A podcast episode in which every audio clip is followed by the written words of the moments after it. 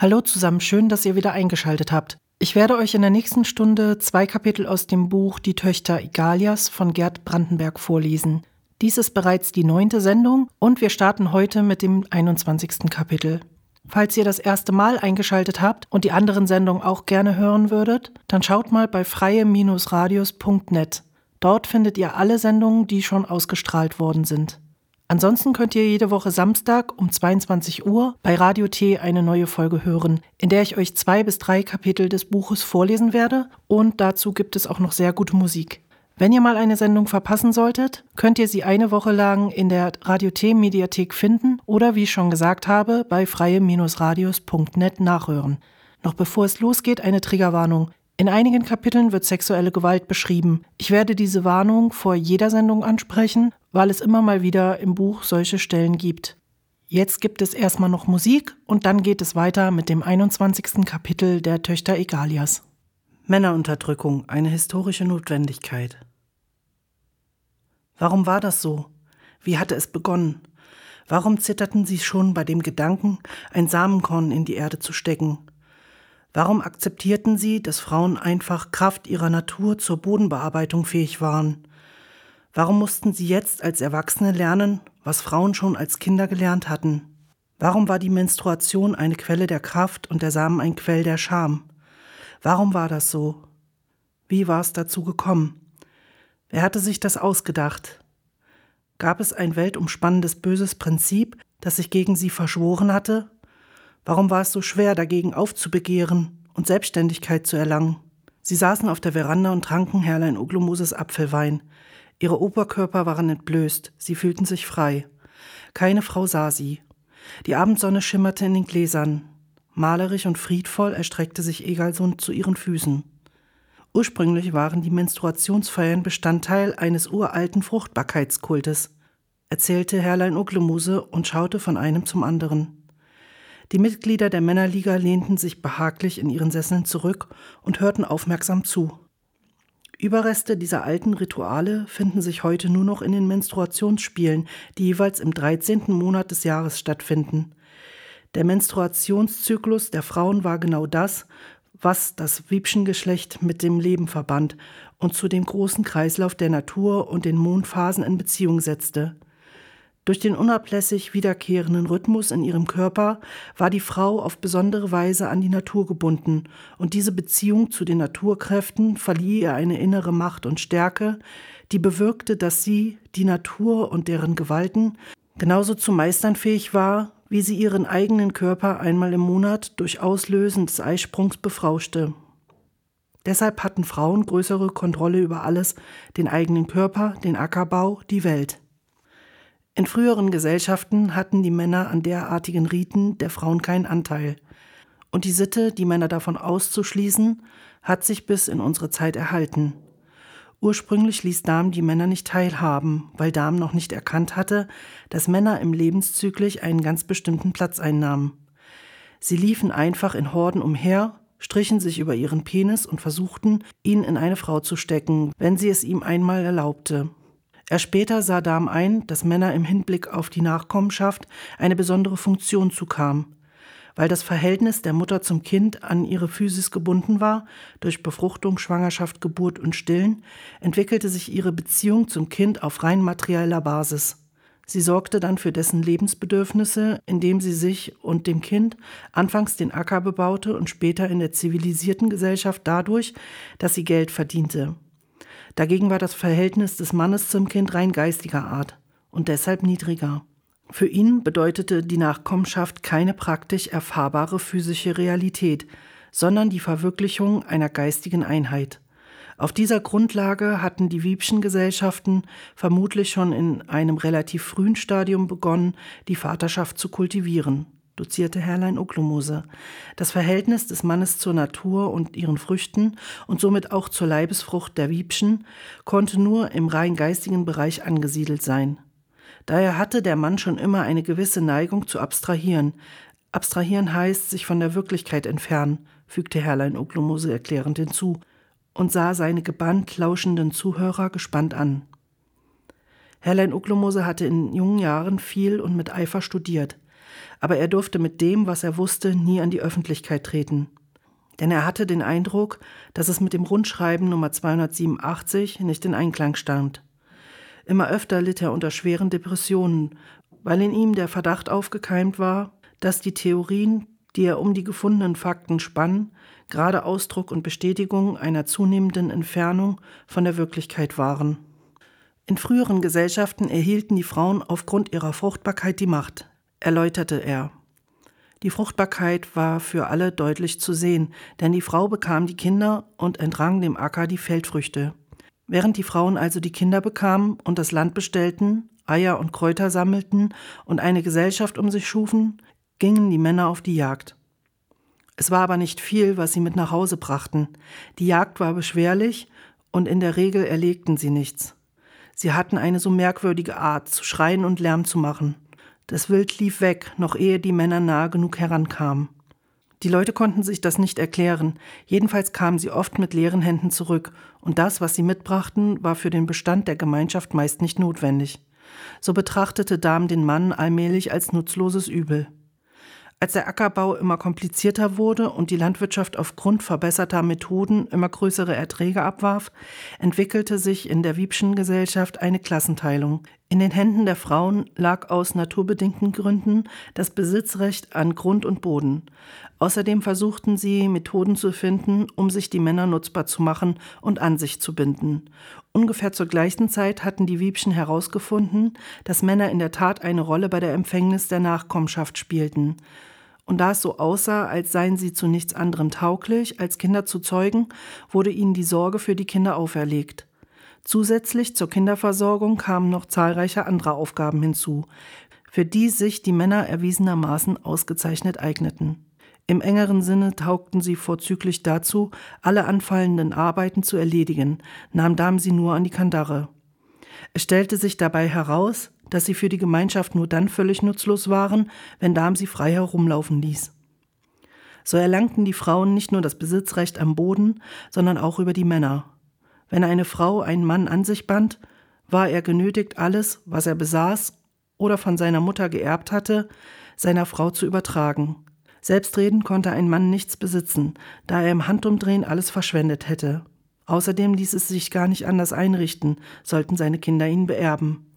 Das Erbe musste nämlich immer über das mütterliche Glied laufen, da Dam ja unmöglich wissen konnte, wer wessen Vater war. Ein Vater konnte sich also nie aufschwingen und behaupten, das ist meine Tochter, dafür gab es keine Beweise. Ausschließlich die Mutter übersah die Verwandtschaftsverhältnisse. Der Gedanke, ein Vater könnte das Erbe des Geschlechts sichern, war deshalb absurd. Der Griff der Frau um den Mann wurde infolge ihrer größeren Beweglichkeit immer stärker. Er wurde abkommandiert, auf die Kinder aufzupassen, das einzige, womit er abgesehen vom Kinderzeugen seine Tauglichkeit beweisen konnte. Während die Frauen loszogen, um neue Gebiete von fremden Frauscherinnen zu erobern. Als sich die Kriege an Heftigkeit zuspitzten, fanden die Frauen heraus, dass Männer auch im Krieg zu gebrauchen waren, vor allem junge, unbefleckte Männer, die als Fußvolk eingesetzt wurden. Sie waren es, die in vorderster Linie kämpften und als erste niedergemacht wurden. Dann folgte die Reiterei, die ausschließlich aus Frauen bestand und in der sich auch die Führung befand. Dass Männer nicht rittlings auf dem Pferd sitzen konnte, verstand sich von selbst. Gab es ein lohnenderes Ziel für die Speere der Feinde? Außerdem mussten auch einige während des Krieges Haus und Kinder versorgen. Aus dieser Reiterei ging übrigens der Ritterinnenstand hervor. Er war es, der das meiste Land aufkaufen konnte und später die Oberschicht bildete, die unter sich wiederum einen Rat mit Ratsfrauen wählten, welche die Führung des Gemeinwesens übernahmen. Nachdem es sich immer deutlicher herausgestellt hatte, dass sich Männer gleichwohl zu allem Möglichen eigneten, bürdete Damen ihnen zunehmend schwerere Arbeiten auf. Viele besaßen eine robuste Konstitution und waren größer und stärker als Frauen. Und so entwickelte sich nach und nach ein System, in dem die Männer die schwersten Arbeiten ausführten, so wie wir es heute kennen. Die jungen Männer seufzten. Sie hatten zugehört, nachgedacht und sich immer wieder die Frage nach dem Warum vorgelegt. Sie hatten es gleichsam im Gefühl, dass die Entwicklung keineswegs so hätte zu verlaufen brauchen, und wenn alles noch so logisch, ja zwingend klang. Sie waren für immer hoffnungslos auf ihre eigene Biologie festgelegt. Dem konnten sie nicht entrinnen. aber als sie an das Tragische dachten, das darin lag, empfanden sie keine Scham mehr. Trotzdem ließ sie das eigenartige Gefühl nicht los, dass wohl doch nicht alles so naturbestimmt sein konnte, wie es sich anhörte. Sie sahen sich jedoch außerstande anzugeben, von welchem Punkt an der Entwicklungsprozess schiefgelaufen war oder wie er möglicherweise hätte anders verlaufen können. Es stimmte freilich, dass Frauen fruchtbar waren und Männer nicht. Doch warum hatten sich die Männer damit abgefunden, dass die Frauen den Boden allein bestellten? Warum waren Männer so verantwortungslos gewesen und hatten die Gemeinschaft verlassen, um auf die Jagd zu gehen und monatelang wegzubleiben? Waren Männer einfältiger und weniger verantwortungsvoll als Frauen? Warum waren die Männer so dumm gewesen, nicht einzusehen, dass sie, wenn sie nach Macht in der Gesellschaft strebten, selber etwas Nützliches schaffen mussten, sich dort Reichtum schaffen mussten, wo Reichtum vorhanden war, aus der Erde? Warum bestellten nicht auch die Männer das Land, zusammen mit den Frauen? Sie mussten doch einsehen, dass sie eine schwache Stellung hatten, aber gerade weil sie schwach waren, konnten sie die vorhandenen Ressourcen nicht ausnutzen. Aber warum nutzten sie nicht wenigstens ihre physische Stärke aus, über die sie damals verfügten, um die Frauen in Schach zu halten? Hellein Uglumose schüttelte den Kopf.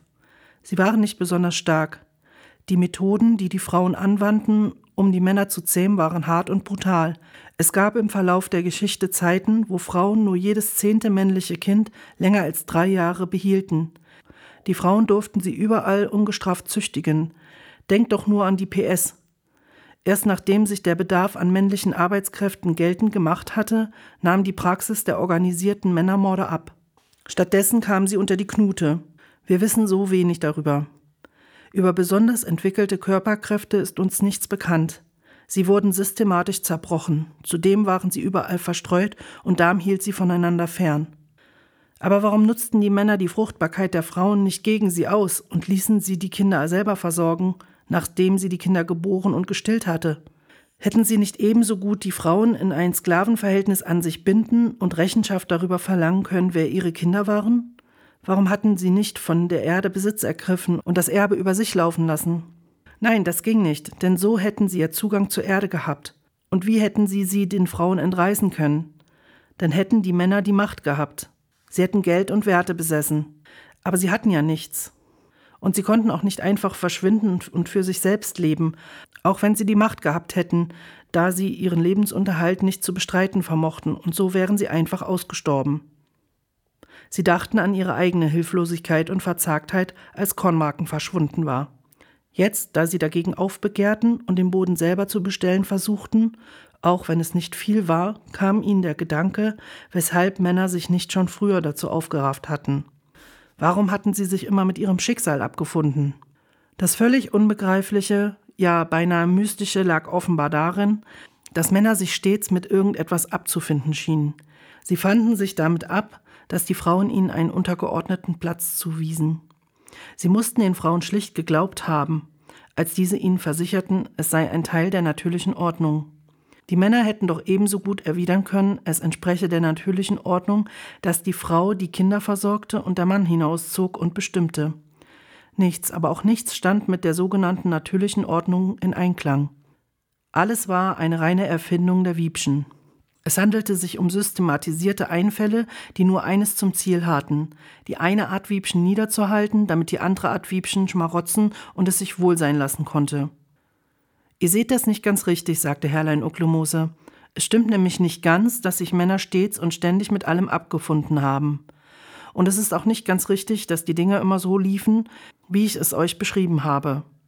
Männer haben sich unzählige Male und auf die unterschiedlichste Weise dagegen aufgelehnt, und es gab auch Gesellschaftsformen, in denen die Männer an der Macht waren. Das Problem ist nur, dass wir so gut wie nichts von diesen Aufständen und Patriarchaten erfahren, weil wir eben in einem Matriarchat leben. Die Historikerinnen erwähnen nichts darüber.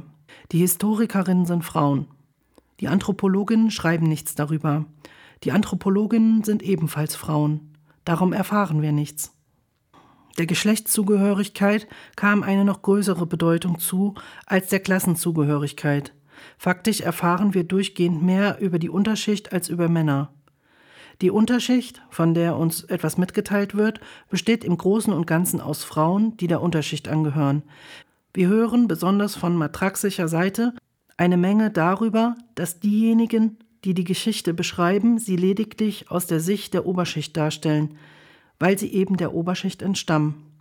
Dagegen gilt es als unerhört und empörend, wenn Damen behauptet, dass Frauen nur über Frauen schreiben, weil sie Frauen sind. Aber genau das tun sie. Da es viel unerhörter und empörender ist, auf die Unterdrückung des Mannes als auf die der Unterschicht hinzuweisen, so muss es wohl deshalb sein, weil die Geschlechtsunterdrückung noch empörender ist als die Klassenunterdrückung. Wenn wir etwas über Männer aus früheren Zeiten erfahren wollen, sehen wir uns gezwungen, Fußnoten und Anmerkungen zu studieren und vor allem zwischen den Zeilen zu lesen. Das habe ich jahrelang getan, und da habe ich einiges herausgefunden. Herrlein Ucklemose stockte, die anderen horchten auf. Er fühlte, wie eine sonderbare Wärme und Gelassenheit seinen Körper durchströmte. Entspannt setzte er sich zurück in den Sessel und fuhr mit gesenkter Stimme in seinen Darlegungen fort. Vor etwa 300 Jahren war es zum Beispiel in Pax üblich, den Männern die Beine in Kniehöhe mit Stricken zusammenzubinden. Es waren unbefleckte Knaben, denen diese Behandlung widerfuhr, denn sie sollten lernen, sich züchtig zu bewegen und nicht zu große Schritte zu machen. Sie mussten lernen, mit zusammengeschnürten Knien die Beine zu bewegen. Ihr könnt euch ja wohl vorstellen, wie sie sich bewegten. Der eigentliche Grund für diese Tortur war natürlich nicht, den Knaben anmutige Bewegungen beizubringen, Sie sollten vielmehr daran gehindert werden, sich zu weit von Mutters Aufsicht zu entfernen, damit sie ein passendes Vaterschaftspatronat bekommen konnten. Ich sprach darüber einmal im Lehrerzimmer mit der Kollegin Ei. Sie unterrichtet ja auch Geschichte. Wisst ihr, was sie gesagt hat? Das war wohl damals Mode. Männer denken sich ja oft die komischsten Sachen aus. Glücklicherweise läutete es.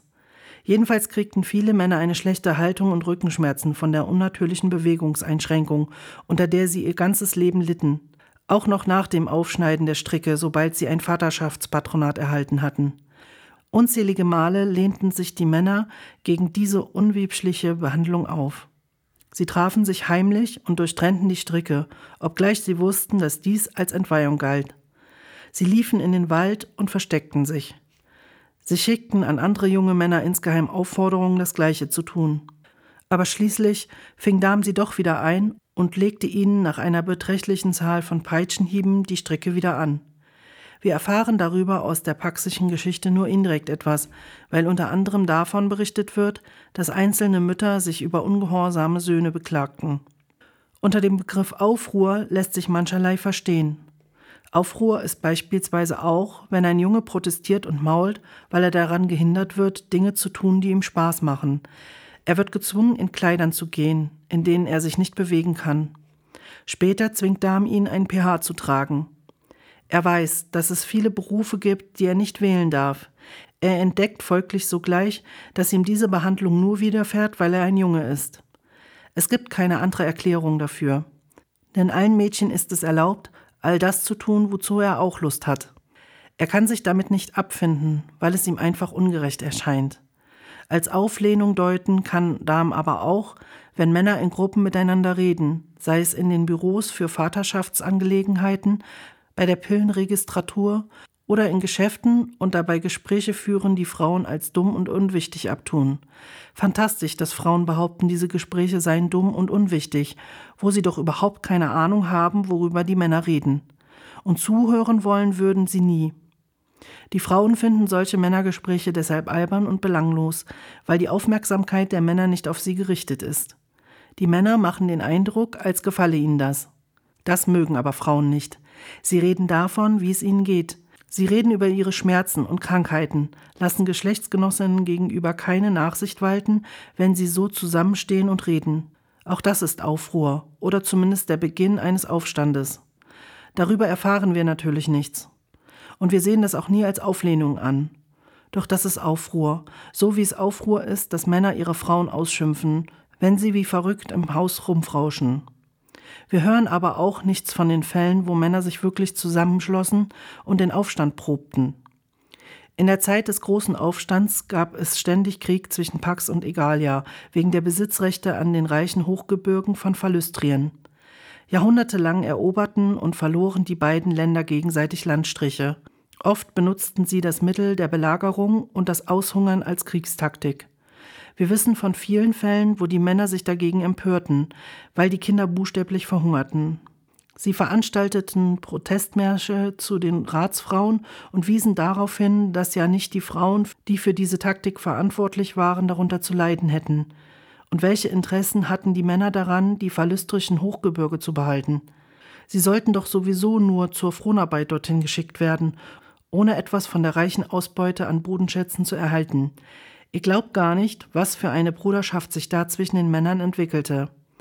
Darüber darf der Nachwelt natürlich nichts überliefert werden. Als einige der Männer in die Verpflegungslager einbrachen und die Lebensmittel an die hungernde Bevölkerung und vor allem an die Kinder verteilten, wurden sie als unmatriotisch abgestempelt, unter Anklage gestellt und wegen Hochverrats abgeurteilt. Dahm hielt ihnen entgegen, die Verpflegungslager seien für das Kriegsvolk gedacht. Nein, entgegneten die Männer, die Verpflegungslager sind für das Kriegsvolk bestimmt und für alle Frauen in der Verwaltungsspitze. Männer brauchen aber auch was zum Essen. Das war zu viel. Die Anführerinnen dieses Männeraufstandes, ich sollte sie selbstverständlich Anführer nennen, weil es sich ja ausschließlich um Männer handelte, also die Anführerinnen wurden zum Tode verurteilt. Hinrichtungen waren damals so eine Art Volksbelustigung. Die Anführerinnen wurden auf die Tribüne gestellt und durch Penisabtrennung bestraft. Danach wurden sie geköpft. Ungefähr 50 von ihnen ereilte dieses Schicksal. Der Rest, mehrere Hunderte, wurden zur Zwangsarbeit nach Phallüstrien verbannt. Sie sollten es zu spüren bekommen, was es bedeutete, den Verteidigungswillen des Mutterlandes zu schwächen. Und das, obwohl es gar kein Männeraufstand im engeren Sinne war, sondern nur eine spontane Empörung zum Wohle der Kinder, also eine ganz uneigennützige Aktion. Das versetzte der Sache der Männer über viele Generationen hinweg den Todesstoß. Erst wieder vor 40 Jahren fanden im ganzen Land Protestaktionen gegen die zunehmende Ungerechtigkeit bei Vaterschaftsangelegenheiten statt. Es gibt keine Statistik darüber, wie vielen Vätern Kinder zugesprochen wurden, die gar nicht ihre waren. Die Männer trafen sich in kleinen Gruppen und stellten selber solche Statistiken auf. Dabei fanden sie heraus, dass das Büro für Vaterschaftsangelegenheiten die Kleinkinder ohne weitere Nachforschung denjenigen Männern übergab, die von den Frauen als Väter bezeichnet worden waren. Wir wissen, dass es das auch heute noch gibt. Viele dieser sogenannten Väter protestierten, aber sie wurden nur ausgelacht und herablassend behandelt. Die Frauen auf der unteren Verwaltungsebene, die unmittelbar damit zu tun hatten, machten nur schlechte Witze über deren Geschlechtsorgane und rieten ihnen doch beim nächsten Mal ihren Schwanz gefälligst im Zaum zu halten und so weiter in diesem Stil. Und so konnten die betroffenen Männer das heulende Kind nur in die Arme nehmen und machen, dass sie so schnell wie möglich aus dem Büro für Vaterschaftsangelegenheiten verschwanden. Der Höhepunkt der Anti-Vaterschaftskampagne wurde erreicht, als die Männerclubs ungefähr 30 Männer überreden konnten, ihre Säuglinge vor dem Büro für Vaterschaftsangelegenheiten abzulegen und sich schleunigst zu entfernen. Die Clubs hatten ihre liebe Not damit, Männer für diese Aktion zu gewinnen.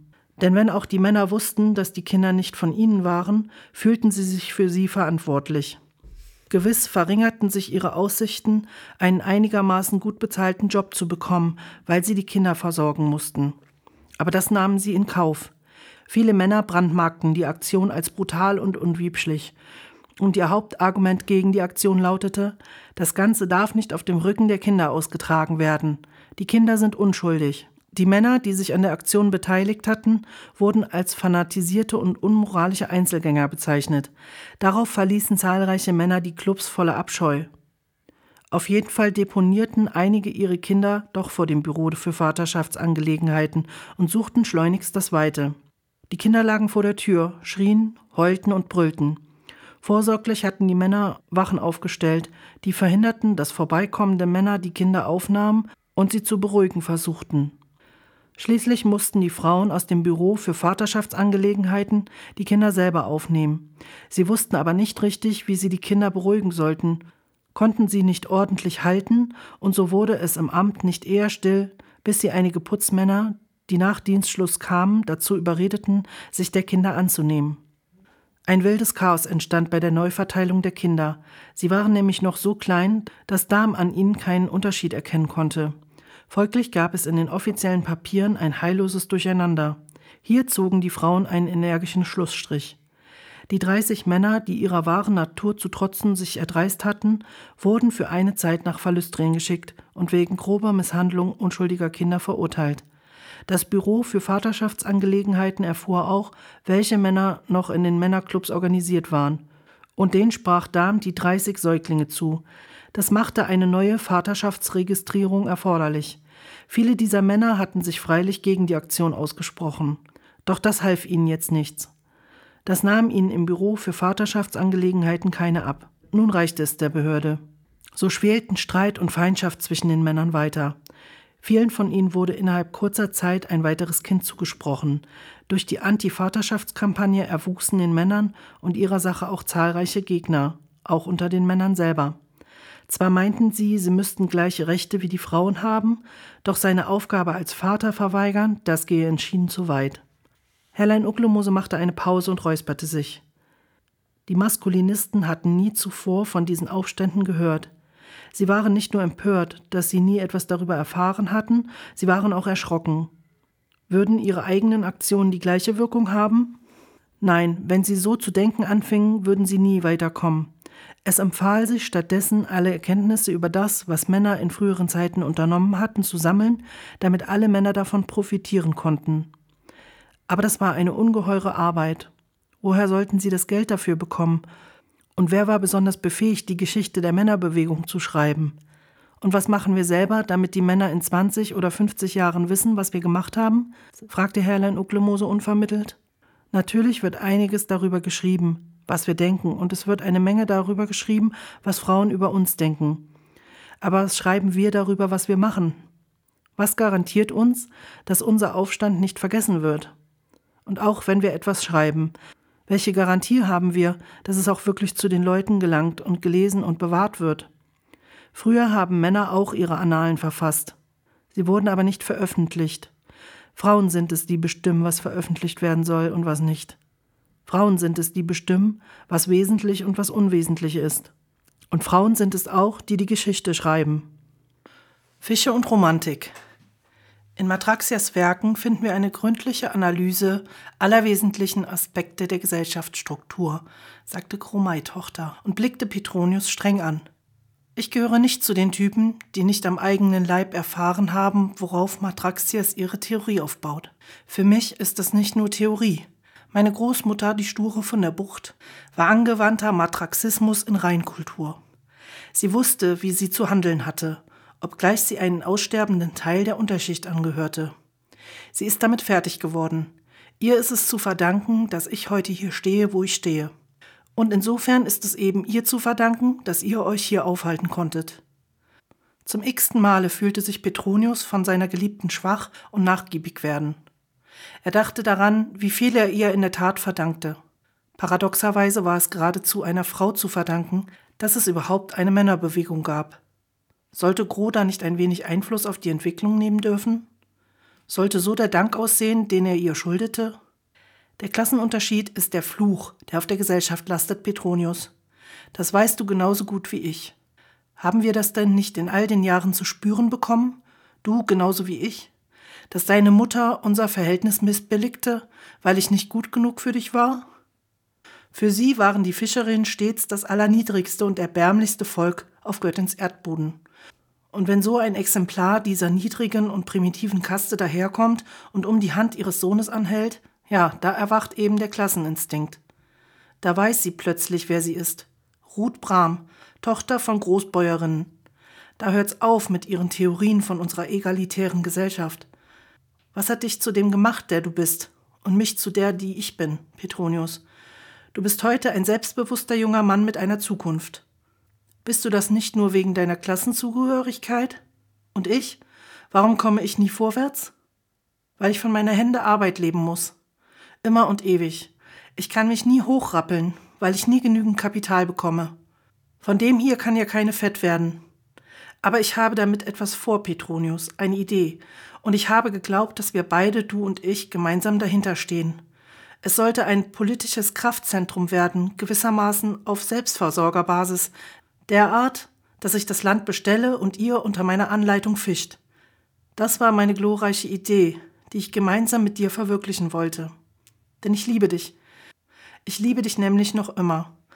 Und nun behauptest du, du willst dich in einer ganz anderen Richtung schulen und Matraxias Lehren zugunsten irgendwelcher Bücher verwerfen, von denen Dam noch nie etwas gehört hat. Und wahrscheinlich steckt dahinter der Gedanke, dass es so weitergehen wird. Ihr werdet massenhaft Material finden über Themen, von denen Dam ebenfalls noch nie etwas gehört hat und die von Männern verfasst wurden, die bisher gänzlich unbekannt waren. Was zur Lucia wollt ihr damit? Doch nicht der Geschlechtsunterschied zwischen dir und mir hat dazu geführt, dass ich die bin, die ich bin, und du der, der du bist. Geld, Petronius, Kapital, Unter- und Oberschicht, soziale Unterschiede, Ausbildung, all das hängt doch zusammen. Petronius blickte Gro an und versuchte ganz bewusst, ihren Blick genauso streng zu erwidern. Er wusste, dass sie recht hatte und wusste zugleich, dass sie nicht recht hatte. Auch wusste er, dass er nicht wusste, wie er ihr erklären sollte, dass sie seiner Meinung nach nicht recht hatte. Doch ihr redet fortwährend nur über den Kampf der Geschlechter und über die Gegensätze zwischen den Geschlechtern. Bald glaube ich, ihr seid verlüstrig, alle zusammen. Petronius schreckte aus seinen Gedanken hoch. Das Wort hatte er nur selten gehört. Gelegentlich war Herrlein Uglomose von den Mädchen so genannt worden. Das stimmt nicht.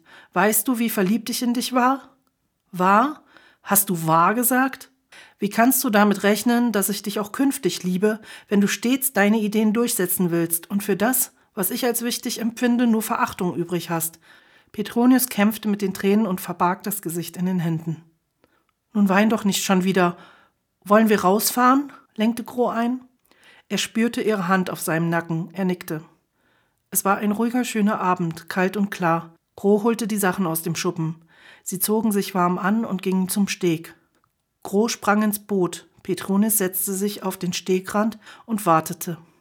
Er sah ihr zu, wie sie alles fertig machte und dabei mit dem Kopf halb in der Motorluke verschwand.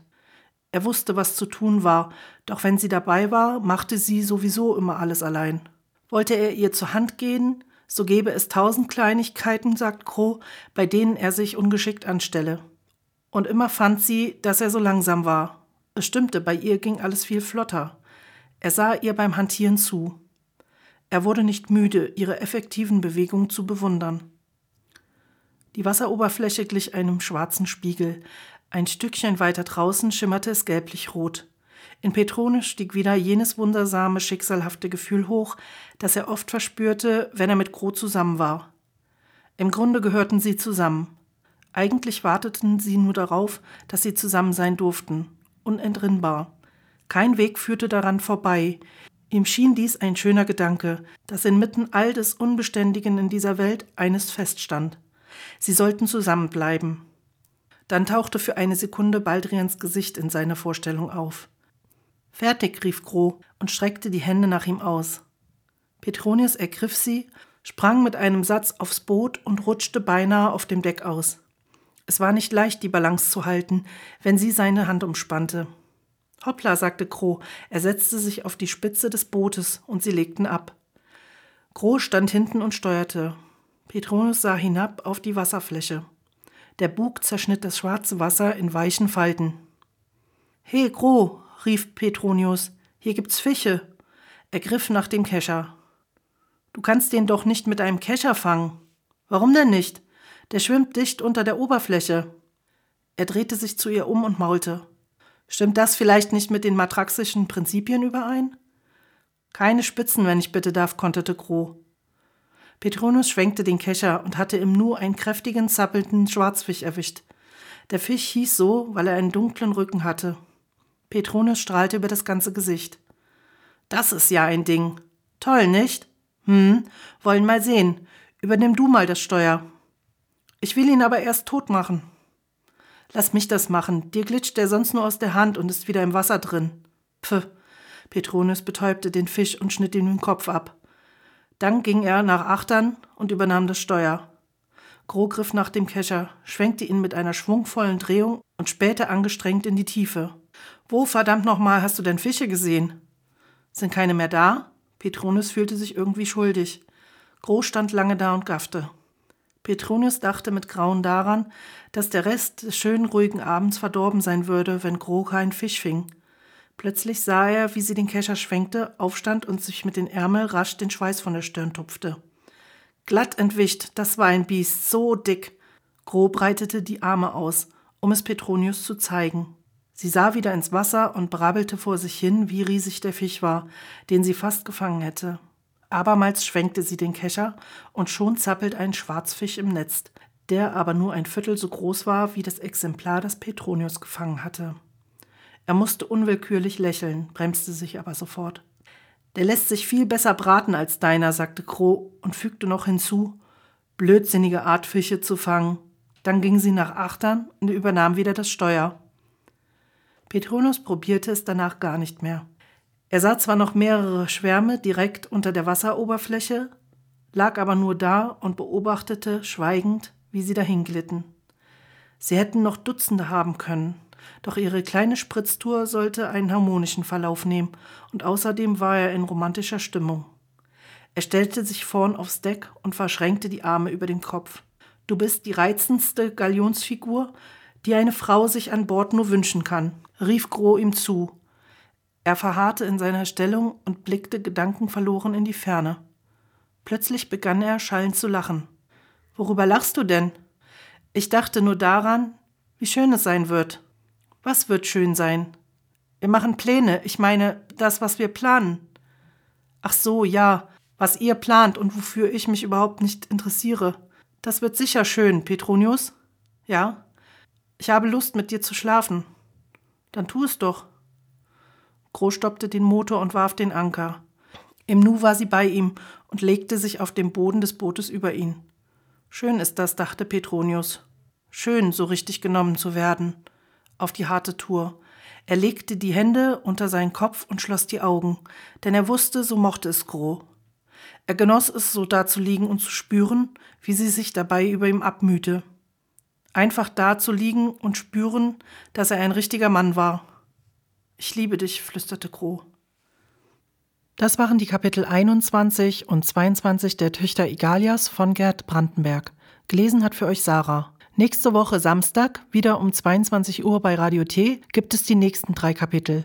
Es ist aber auch möglich, in der Mediathek von Radio T die Sendung nachzuhören. Alle bereits gesendeten Folgen findet ihr auch bei freie-radios.net. Nur noch ein paar Worte zur Musik. Der erste Titel heute in der Sendung war Takata von Louis and the Yakuza. Louis and the Yakuza ist eine belgisch-kongolesische Sängerin, Songwriterin, Model und Künstlerin. Mit bürgerlichen Namen heißt sie Marie Piera Kakoma und sie fing mit 19 Jahren an, öffentlich aufzutreten. Ihr erstes Album kam 2020 raus mit dem Titel Gore. Das Lied Takata findet sich auf ihrem Album von 2022 Iota wieder. Der zweite Titel war Ain't Got No, gesungen von Nina Simone. Nina Simone, geboren als Eunice Kathleen Waymon, war eine US-amerikanische Jazz- und Blues-Sängerin, Pianistin, Songwriterin und Bürgerrechtsaktivistin. Ende der 50er Jahre fing sie an, in Clubs zu spielen, um Geld zu verdienen und wurde rasch populär. Zwischen 1958 und 1974 nahm sie mehr als 40 Alben auf und wurde die hohe Priesterin des Souls genannt. Sie engagierte sich in der amerikanischen Bürgerrechtsbewegung und ermutigte die Aktivistinnen mit ihren starken Liedern gegen rassistische Unterdrückung. Ihre Biografie I Put a Spell of You wurde 1991 veröffentlicht. 2003 starb Nina Simone in Frankreich.